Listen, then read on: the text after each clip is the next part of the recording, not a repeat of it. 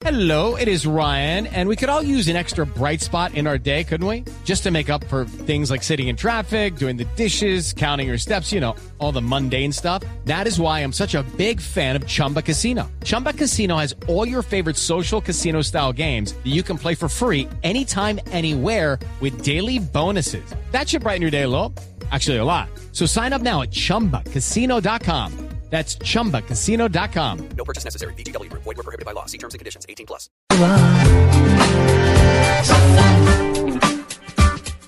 Erika Dietes es una gran fotógrafa, pero sobre todo es un gran ser humano. Y se ha recorrido este país buscando historias trágicas, de dolor, de personas que han logrado dejar atrás tanta violencia y tanta guerra que ha hecho parte de la historia colombiana.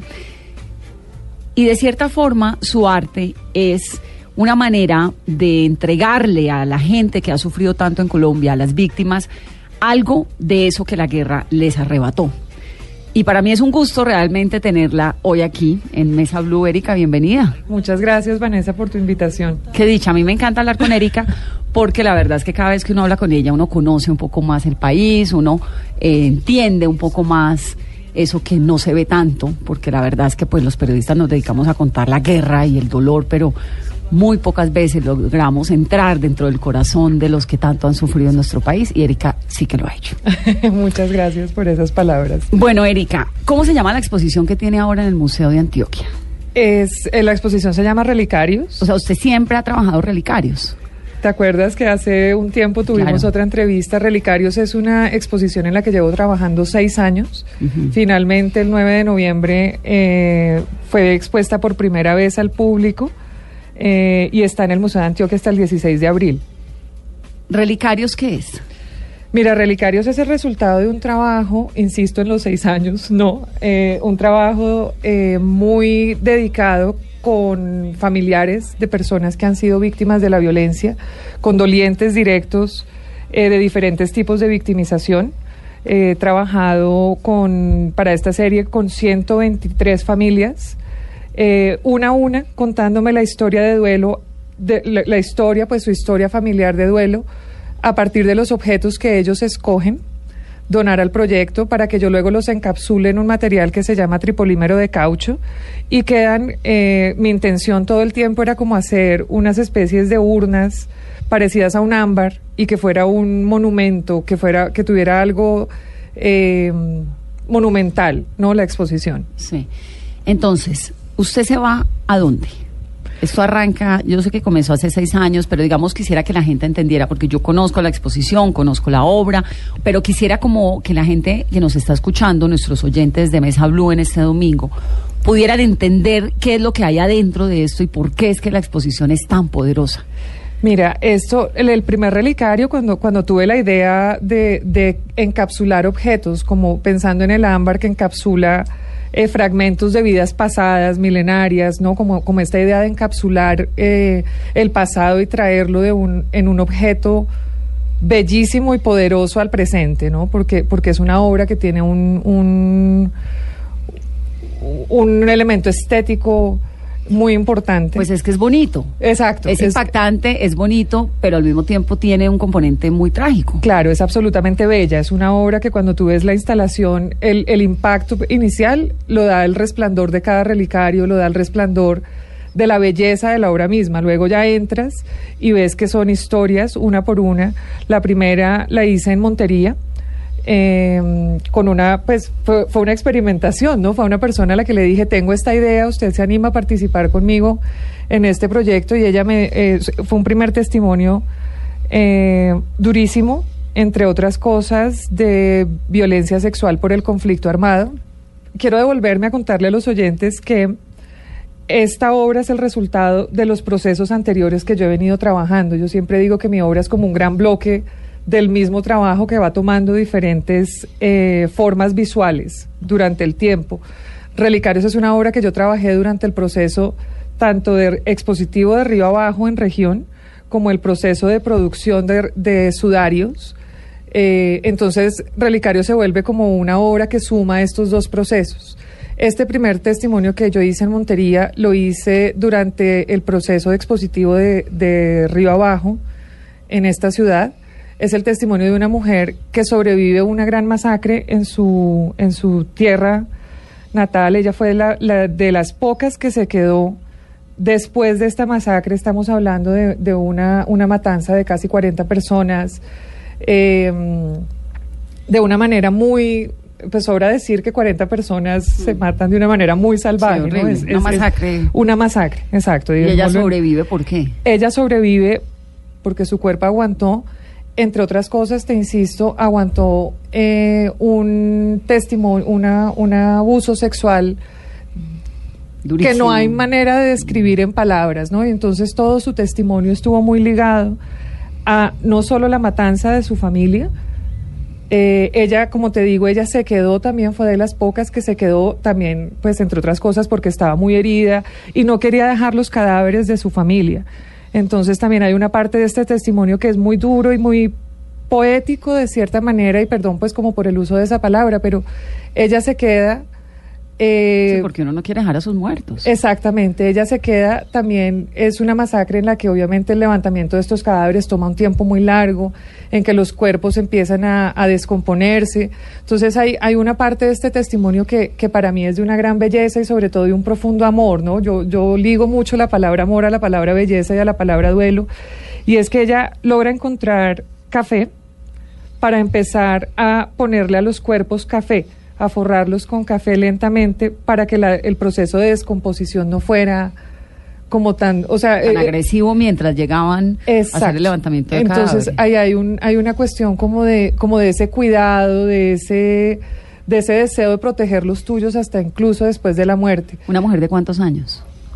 45 más o menos. Madre, esposa, Madre, hija, esposa, hija, hermana. Y le mataban a toda la familia. a toda la familia. Y eh, este testimonio también, además, como, como te digo, está muy ligado a no solo esa muerte de los otros, a esa violencia ejercida sobre ella misma eh, y a esa muerte interna a la que ella quedó sometida después, ¿no? Esto es, esto es una, una cosa que yo vengo trabajando también en diferentes obras, como en, en Sudarios, en que el testimonio que me interesa a mí como capturar un poco es esa noción de que el cruce con la violencia de una u otra forma te deja muerto en vida.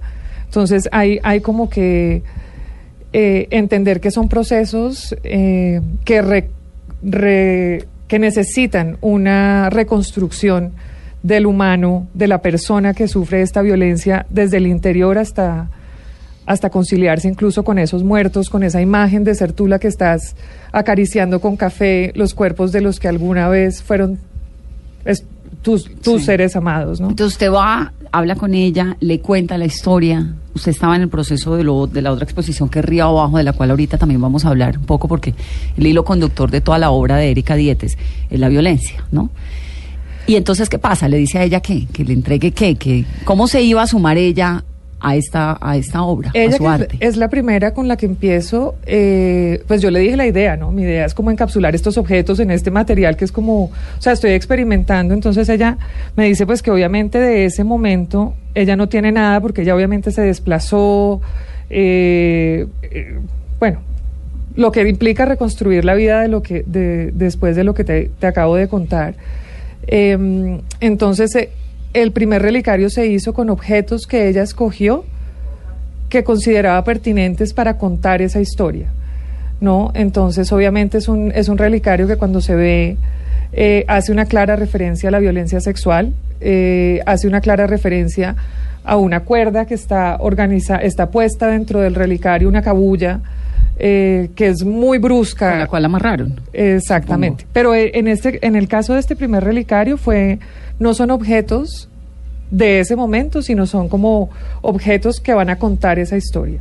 Entonces son objetos que a ella le recuerdan ese episodio. Exacto. Este primer relicario tiene, tiene pues como esa particularidad que no son objetos del momento, también pues como te digo, pues es una, es una cosa eh, ¿qué objetos iba a guardar ella? Sí, si, claro. si- o sea, Pero la masacre había sucedido cuánto tiempo antes de que ella. Siete años. Siete años Siete atrás. años, siete años. Entonces, eh, obviamente, pues es una, una señora que conocí a partir de unos procesos de trabajo con víctimas de, de, de, de ese, de ese momento. Eh, es una mujer que tenía un trabajo ya de apoyo psicosocial muy avanzado, una mujer que estaba dispuesta a dar su testimonio. Eh, se emocionó mucho con la exposición de arriba abajo. Entonces, después de ver esa exposición, ella dijo, yo, yo, yo quiero trabajar con usted, o sea, como que permítame contar mi historia a través de lo que usted está haciendo. Después de ese primer relicario, ya todos los objetos, la gran mayoría, tienen que ver directamente con el espacio, ya sea de la muerte o de la vida del ausente, o incluso la historia de supervivencia del propio testigo que dio los objetos. Es el caso, por ejemplo, del general Mendieta, quien está representando aquí en esta, en esta obra de relicarios su historia de ah, qué secuestro. interesante. Su historia de secuestro. Entonces, en este caso, el doliente es el mismo por su propia vida y por la vida de su familia. El general Mendieta, recordemos, fue uno de los... ¿Cuántos años estuvo? ¿12 Trece. tal vez? Trece. ¿13? 13 años en las FARC, secuestrado por las FARC y lo recordamos especialmente porque le enviaba unas cartas de amor muy impresionantes a su familia, ¿no? A su esposa y porque además salió en unas condiciones durísimas, eh, no podía caminar, estuvo muy enfermo, tuvo gangrena en las piernas, si no me equivoco. Eh, Una historia que el país conoció pues muy dura de la violencia de las FARC, de un hombre que finalmente pues salió adelante. Y un poco la intensidad emocional que implica este proyecto también es que los familiares están muy claros en que están donando este objeto para siempre, están dejando eh, parte, digamos, de esa carga emocional que hasta ese momento había sido privada para que quede contada en un acto público. Entonces, por ejemplo, hay varios objetos que incluso las mismas madres, en la, mayoría madres, han tenido que guardar a escondidas de su propia familia, porque entonces los otros hijos le dicen, pero ¿por qué mamá sigue guardando la camisa con los huecos de las balas con las que mataron al hermano? Eso le hace daño, bótelo. Entonces muchos dolientes se acercaron también al proyecto como un espacio para dejar dignamente estos objetos y para sacarlos como de la oscuridad incluso de- de- del mismo rito personal, privado, doloroso y permitir que este objeto esté resguardado porque tiene una un Una protección, no le, no sé, no le va a pasar nada. exactamente va uno- a perdurar. va a perdurar. Entonces es como, como que también incluso las mismas, eh, los mismos dolientes también hay un momento del duelo en que, en que todo el mundo quiere como ya termine el duelo, pero, pero hay que entender que el duelo es una cosa eterna. O sea, tú entras en duelo eh, no como un proceso, o sea, a ti no, la muerte de tu padre, la muerte de, de- de- de alguien a quien amas, no se te va a pasar con cinco pasos eh, de duelos, no es algo como que puedas chequear de la Sí, lista. es- no hay una es- lista de cosas para hacer para que se le quite a uno el duelo. Exactamente. Simplemente eres una persona diferente a partir de la pérdida de tu ser querido. Y estos son los testimonios que están en estos relicarios, ¿no? Entonces también son eh, la intención de los dolientes y yo creo que fue como mi la gran sorpresa es que muchas personas estaban buscando un lugar en donde estos objetos no se vuelvan, no se volvieran basura, no les ocurriera esto tan trágico que incluso dentro de la misma familia, te insisto, se puede tejer, ¿no? Bote eso, porque Sí, para mira que eso. guarda ese recuerdo. Exacto, para que llora, eso le hace daño. Entonces, esta manera de desprenderse de este objeto, dejarlo en una obra de arte que va a perdurar para siempre, de cierta manera también valida Claro, eh, estos ritos íntimos, también eh, valida como, como, eh, como en más de un testimonio de, al- de cuando me entregaron objetos, me decían, ve que valió la pena guardarlo 18 años. Claro. Erika, ¿qué tiene el relicario del general Mendieta? Tiene cartas, tiene cartas. eh, fue muy generoso cuando, cuando me, me dio su testimonio. Me, me fui a la casa de él y me sacaron cuatro cajas enormes llenas de cartas. Eh, te digo pues que la intensidad aurática de estas cajas es muy impresionante porque entonces empiezas a leer las cartas que le escribió a la hija de, eh, cuando cumplió 15 años, eh, cartas de amor con su esposa. Además hay una, hay una profunda belleza en la forma de escritura, tanto del general como de su familia, una, una cosa absolutamente pulcra, alineada, eh, intensa, porque tú ves el tamaño pequeñito de la letra como sabiendo que quieres contar una cantidad de cosas. Él me, me contaba que tenía que cuidar la cantidad del, del esfero eh, que gastaba. Entonces el relicario de él tiene, es como un gran tejido de cartas donde se alcanzan a ver ciertas palabras que yo escogí muy, muy claves, ¿no? Como hay, hay una carta donde le escribe varios postdatas a la hija, donde le dice postdata te amo, postdata te adoro, postdata te extraño. Entonces, eso se alcanza a ver en el relicario. Está una fotografía de una escultura que para el general Mendieta tiene mucho sentido y mucha importancia, y es una escultura que tallaron en madera. ¿En la selva? Eh, no, no él, sino un agente de la policía talló una escultura con el rostro y el cuerpo del general Mendieta encadenado. Entonces él me pidió el favor que le tomara fotografía a esa escultura y eso quedara. También hay una fotografía que fue prueba de supervivencia de, mm, de las FARC, fue una de las pruebas de supervivencia y eh, tiene tejido el, el rosario que él tenía en el cuello. Ay, Entonces es de una gran carga aurática. También hay otro relicario que es para la familia. Él decidió hacer otro relicario para su familia y me entregó las fotografías que él tuvo todos esos años de secuestro en la selva. Entonces son fotografías que están borrosas, son eh, es, es, es una obra muy impresionante. ¿Y qué pasa después con ese relicario? ¿Él se lo queda o se lo queda usted? ¿Quién se queda con eso? Eso Mira. se queda en el Museo de Antioquia. El relicario como tal eh, queda conmigo. En este momento va a estar expuesto hasta el museo, hasta el 16 de abril en el Museo de Antioquia. Eh, hicimos un acto simbólico en la inauguración que fue una cosa súper impactante. Una de las grandes gestiones que hizo el museo fue eh, hacer la gestión para invitar a todos los dolientes con los que trabajé con sus familias. Entonces fue, hicimos dos días con un grupo de apoyo psicosocial de 12 profesionales expertas en, maneja, en manejo de duelo, hicimos unos grupos y a cada familia se le permitió el tiempo de entrar y estar con su relicario el tiempo que ¿No lo habían necesitaran visto? estar. No. No, solo hasta ese día. Solo hasta ese día. Bueno, al regresar, vamos a hacer una pausa muy corta. Vamos a hablar de eso, del acto simbólico, de cómo fue, de cómo fue también eh, el acto simbólico de las exposiciones anteriores, porque usted siempre hace eso, ¿no? Como un ritual de despedida. Río Abajo es maravillosa, Sudarios, pues también. Ya volvemos. Yo tengo tantos hermanos que no los puedo contar. Y en el valle, la montaña, en la pampa y en el mar. Cada cual con su trabajo, con sus sueños, cada cual con la esperanza delante, con los recuerdos detrás. Ya regresamos con Erika Dietes en Mesa Blue.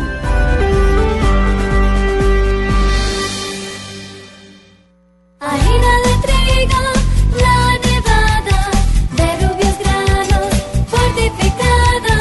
Más alimento, más vitamina, creada con trigo de alta proteína. Alimento fortificado con vitaminas B1, B2, hierro, niacina y ácido fólico. Desde hace 40 años entregamos para Colombia la harina con los mejores estándares de calidad y rendimiento inigualables. Harina de trigo, la nevada. Otro producto de Organización Solarte. Entre todas las cosas que escuchamos durante el día, ¿no sería buenísimo escuchar unas que fueran entretenidas, interesantes y hechas especialmente para nosotros? Llegó Podcast Blue. Usted escoge el tema que más le guste.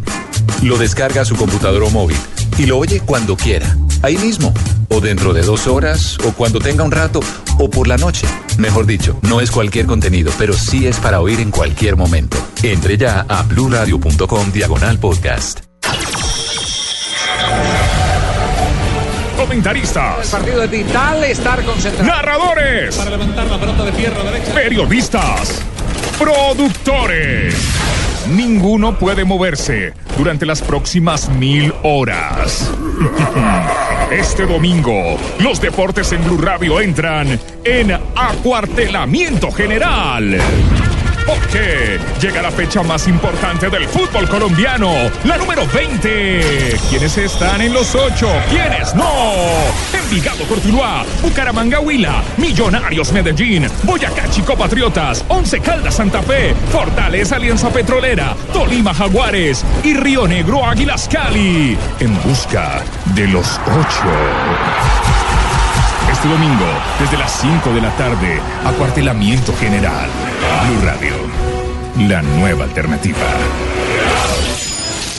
Titanes Caracol en asocio con Sura presentan los titanes nominados en la categoría Cultura. John Edwin Barrios, con su grupo de teatro, integra a la comunidad y transforma su entorno. Omar Arias, lleva música a niños de regiones apartadas y zonas vulnerables. Pedro Díaz, a través del baile le da esperanza, oportunidades y alegría a su comunidad. Pablo Jiménez, enseña a las nuevas generaciones el folclore y nuestra identidad cultural. Carolina Jaramillo, ha logrado que Cali se convierta en un gran museo a cielo abierto. Descubra sus historias en las emisiones de Noticias Caracol. Ingrese a titanescaracol.com y vote. Apoyan ExxonMobil, Cementos Argos, Coca-Cola, Tigo Une, Bancolombia y Sura. Titanes Caracol. Mi mamá me enseñó a mezclar disciplina y esfuerzo para salir adelante. Que había que practicar y practicar hasta que las cosas salieran bien. Me enseñó que todos somos iguales y a seguir cuando las cosas no salen como uno espera. Y que aunque uno sea suave por dentro, a veces hay que ser fuerte por fuera. Este es un homenaje de Superarepa para todas las mujeres que se esfuerzan día a día para ser unas supermamás. Superarepa, la harina para arepas de las supermamás. Otro producto de Organización Solarte. Continuamos con Erika Dietes en Mesa Blue.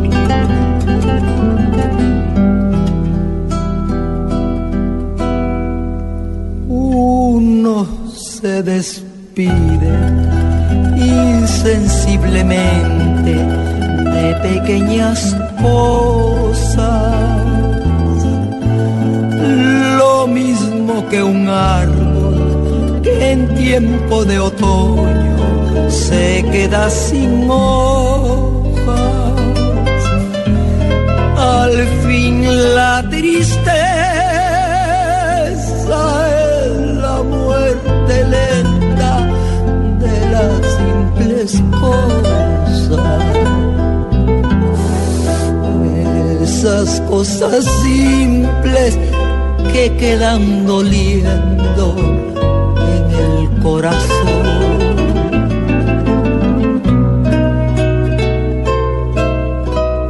Uno vuelve siempre a los viejos sitios donde amó la vida.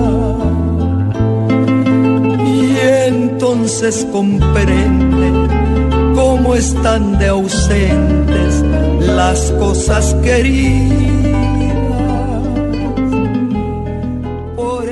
Continuamos en esta conversación con Erika Dietes, cuya exposición se encuentra en este momento Relicarios en el Museo de Antioquia. Y para quienes nos escuchan y están allá en ese departamento, la verdad que vale la pena que se den un recorrido por ese montaje tan fenomenal que además es un homenaje a la recuperación, a la forma como luego de la desgracia y de la tragedia que ha acompañado tantos espacios y tantos lugares de nuestro país, se hace un duelo a través de la obra de Erika Dietes.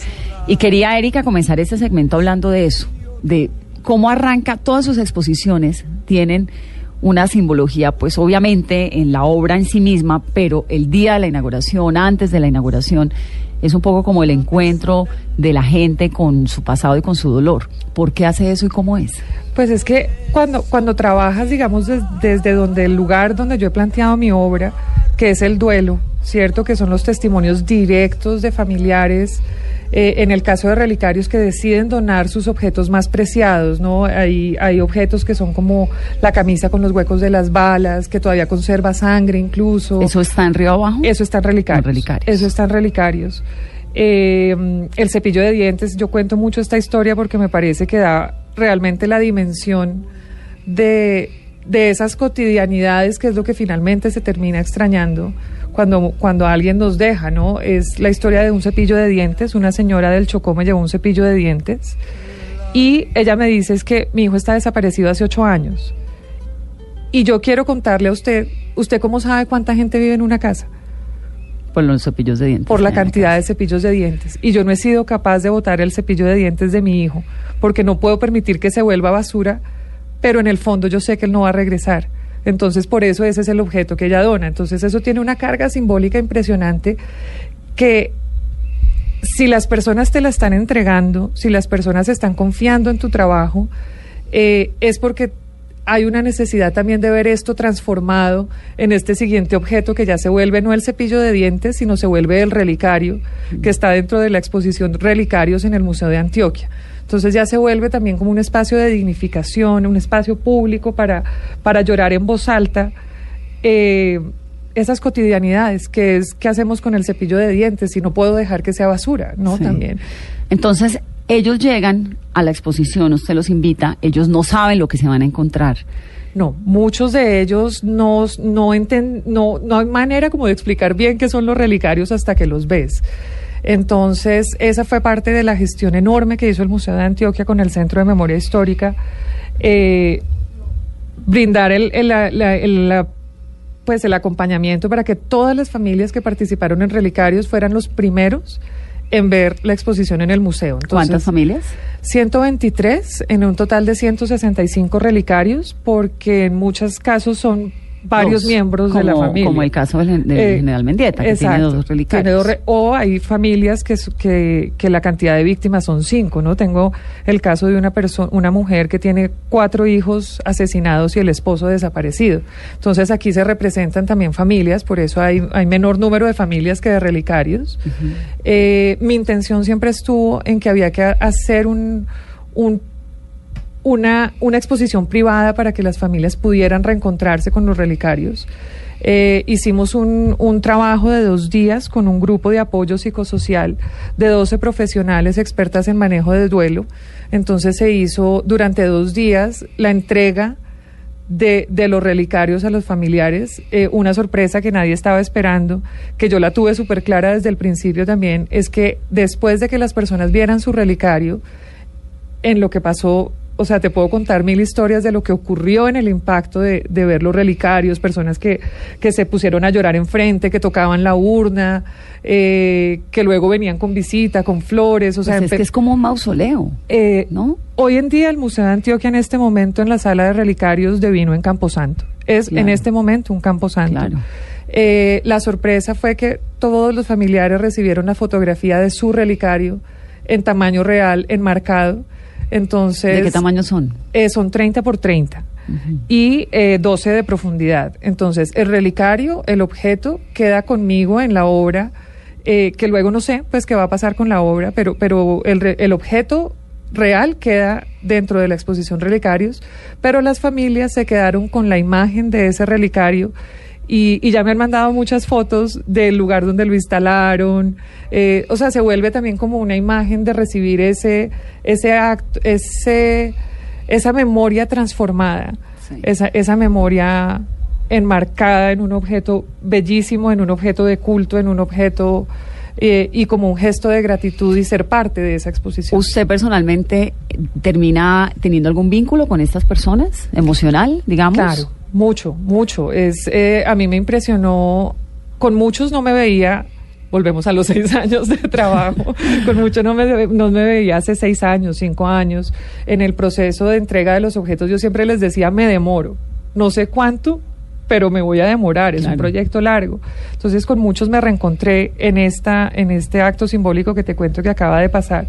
Y fue de un impacto emocional impresionante porque de cierta manera, eh, si bien no mantenemos un contacto en la vida diaria, se sabe que yo soy la depositaria de esta gran memoria, de este objeto, que soy la que resguarda el, el valor simbólico de este objeto. Entonces fue una exposición de una carga emocional fuertísima. Todas sus exposiciones Eh. son de una carga emocional fuertísima. Sí, sí. ¿Dónde está, por ejemplo, la obra de Río Abajo?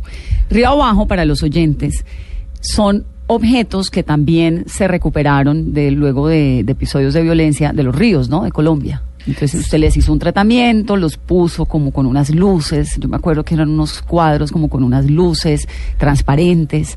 Contémosle un poquito a la gente de Río Abajo. Mira, Río Abajo, los objetos no son encontrados en el río, los objetos son prestados. Este, este, este es mi primer como gran trabajo de campo en Colombia.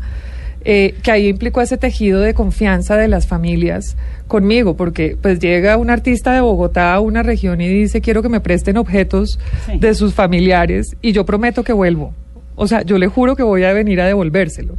¿No? Entonces, pues siempre toma esas dos primeras personas que dicen, creo en usted, hágale. Eh, y luego se empieza a tejer, o sea, el, el siguiente viaje ya había un grupo de 10 personas esperándome y se empieza a tejer pues como todo este, este tema del recorrido, del vínculo de confianza con, con las familias. Eh, son prendas que me ¿Usted las se las trae de Bogotá? Me las ¿Les toma traigo. fotos? Sí, son fotografías. eh, las prendas las sumergí dentro de agua para representar que una de- posible forma de esas des- desapariciones y esas ausencias son los ríos de Colombia.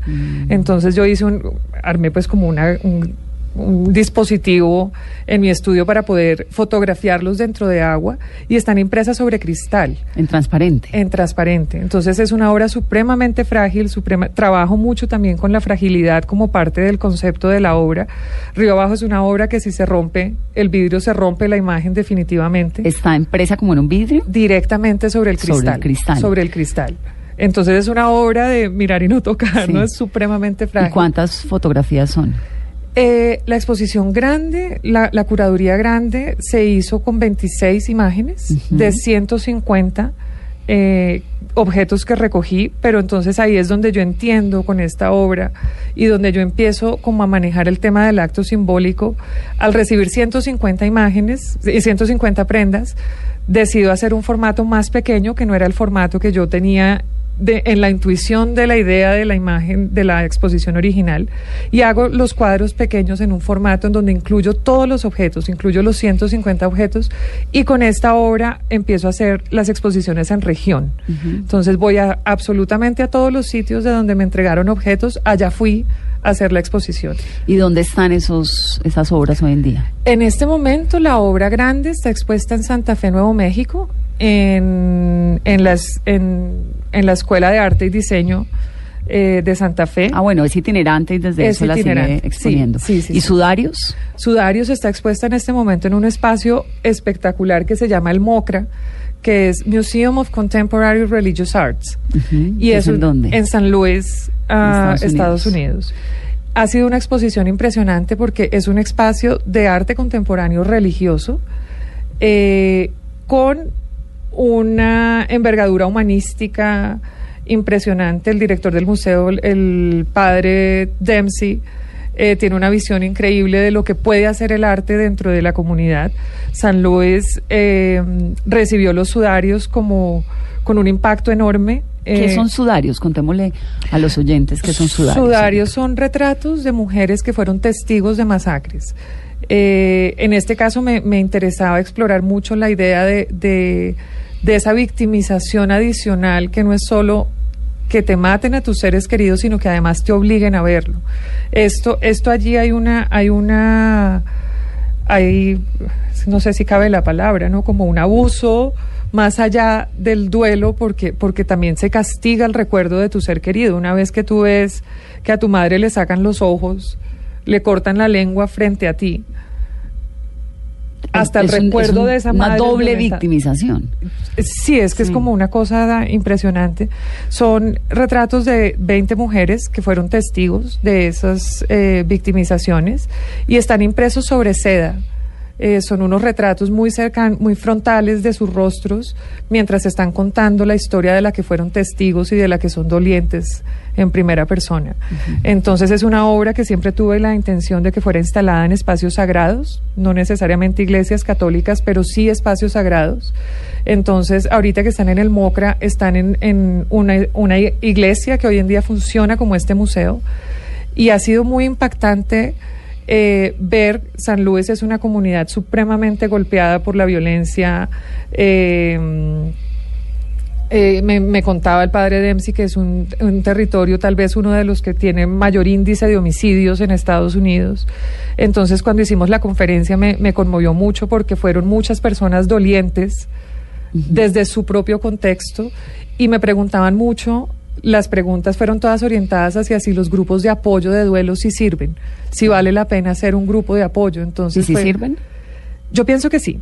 Yo pienso que, que si se, se entiende que el duelo no es algo que se te va a pasar, porque también pienso que a veces eh, los dolientes tienen como una carga doble y es como dolerse, pero no tanto porque hay que salir de ahí. No, yo creo, es decir, no sé si estoy equivocada, pero yo creo que lo que dijiste en el espacio anterior, antes de que nos fuéramos al bloque, que a uno le cambia la vida. Cuando hay una pérdida muy grande, en mi caso particular, mi papá se murió hace seis años, va a cumplir, y simplemente me cambió. Yo ya no soy la misma que era antes de que mi papá falleciera. Conocí la tristeza. Que cuando uno eh, conoce la tristeza de verdad, pues es otra persona. Vive diferente, se vuelve a reír, vuelve a enamorarse, vuelve a construir su vida, todo lo que quieras. Pero la tristeza la conoció. Claro. Pues cuando uno conoce la tristeza es otra persona y pues aprende a vivir con ella y sigue, porque la vida siempre sigue. Eso, eso, eso es algo muy importante, como, como que, que a mí me, me gusta mucho que los espectadores de, de las obras entiendan, y tal vez es mi, mi, a lo que me dedico pues como a explorar, es que se entienda que la violencia no acaba con la vida de las víctimas también. O sea, lo que acabas de decir es súper valioso, la vida sigue y la vida siempre se va a imponer. Pero, como bien lo dijiste, hay, hay un teórico que me gusta a mí mucho sobre el duelo, eh, que se llama Jan Alush, y él dice, eh, el libro empieza, se hace adulto todo aquel Que ha que, ha, per- conocido. que ha perdido a alguien, sin importar la edad. Y eso a mí me parece como, o sea, no es adulto el que cumple 18 años, puede haber un niño de 5 años que perdió a su madre y ahí en ese momento se hace adulto. Entonces, si uno comprende que el duelo es un, eh, es un estado, es un nuevo estado, también eh, la carga de no tener que salir de ahí, ¿cierto? Como esa presión. De eh, superarlo. Exacto. Cuando, cuando tú entiendes que es irreconciliable, que es irreparable, que no lo vas a superar, pero que la vida va a seguir de una manera diferente, ahí es donde yo pienso que se empieza a tejer un espacio de alivio, que en este caso lo hago yo desde el arte.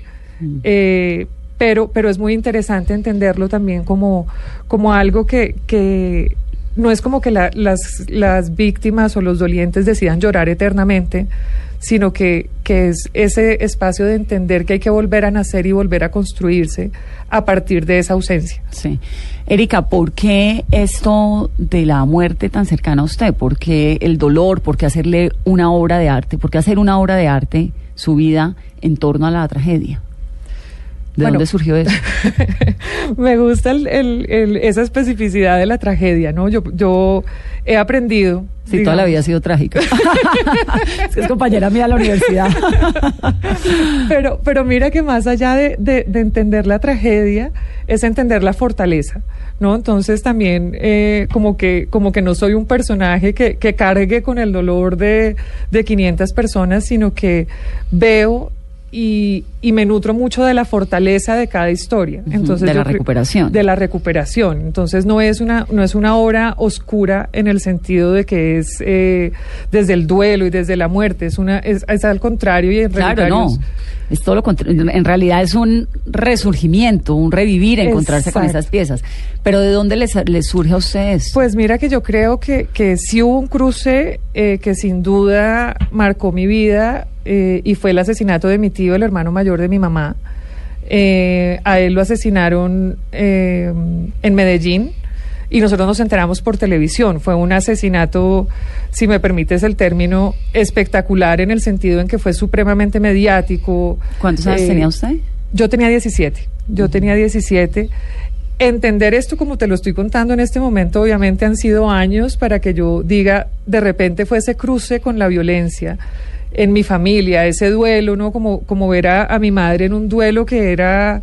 eh, eh, yo conocí pues el duelo de mi madre inicialmente. Hoy en día, pues que este año tuve una pérdida muy importante.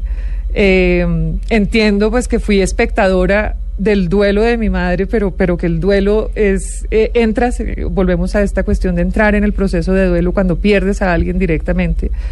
Eh, y bueno, creo que la particularidad de- del tema con mi tío fue la forma como nos enteramos, ¿no? Prendimos el noticiero y estaban allí las imágenes del carro eh, acribillado. ¿Quién era el tío? Mi tío se llamaba José Alejandro Gutiérrez. Él era director de las cárceles del occidente del país y, mm, y él, él estaba amenazado eh, porque se fue como tal vez el año 2001, no, bueno, no recuerdo muy bien, pero estaba amenazado por, por las FARC y en Medellín eh, cayó víctima de un atentado que iba para el director de la cárcel de Medellín, que iba ahora a trabajar en las cárceles del occidente del país con mi tío. Entonces siempre fue una cosa como súper confusa porque decíamos, pero... pero ¿Era ¿cómo para él o no? ¿Qué Exacto, pasó? exacto. Es como que en determinado momento nos rondó el rumbo, pues como la idea de que murió en el atentado que no era para él, pero luego empiezas a entender con los años que, que tú te vas a morir el día que te mueres. Sí.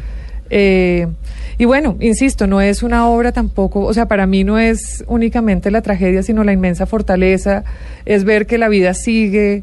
Eh, mi madre le hicieron trasplante de médula hace dos años y, y bueno, como, como ver esta... esta eh, la- capacidad de recuperación en medio de tanta tragedia. En medio de tanta tragedia, creo que lo más importante es aprender a condolernos desde nuestro propio dolor con el dolor de los demás. Creo que la mejor forma de dignificar tu propio dolor es ser consciente del dolor de los otros. Y creo que esto es lo que me ha llevado a que mi obra gire en torno eso y también la enorme complicidad que han tenido los familiares, los dolientes con mi trabajo, porque sin duda esto no se hace sin ellos. eh, no se hace sin ellos. Pues hay que ir al Museo de Antioquia a ver eh, la obra de Erika Dietes, hay que ir a ver los relicarios. Y usted sabe, Erika, que esta es su casa, que acá nos encanta escucharla, que cada vez que lanza una exposición yo quiero saber qué está haciendo, cómo le ha ido, dónde se está exponiendo, todo eso. Gracias por estar en esta conversación de domingo. A ti mil gracias y, y bueno, la invitación queda abierta para, para, para visitar los relicarios en el Museo de Antioquia. Y en la página de internet y a través de Twitter estamos poniendo fotos de relicarios y de la obra de Erika Dietes para que la puedan ver. Que tengan un muy feliz domingo.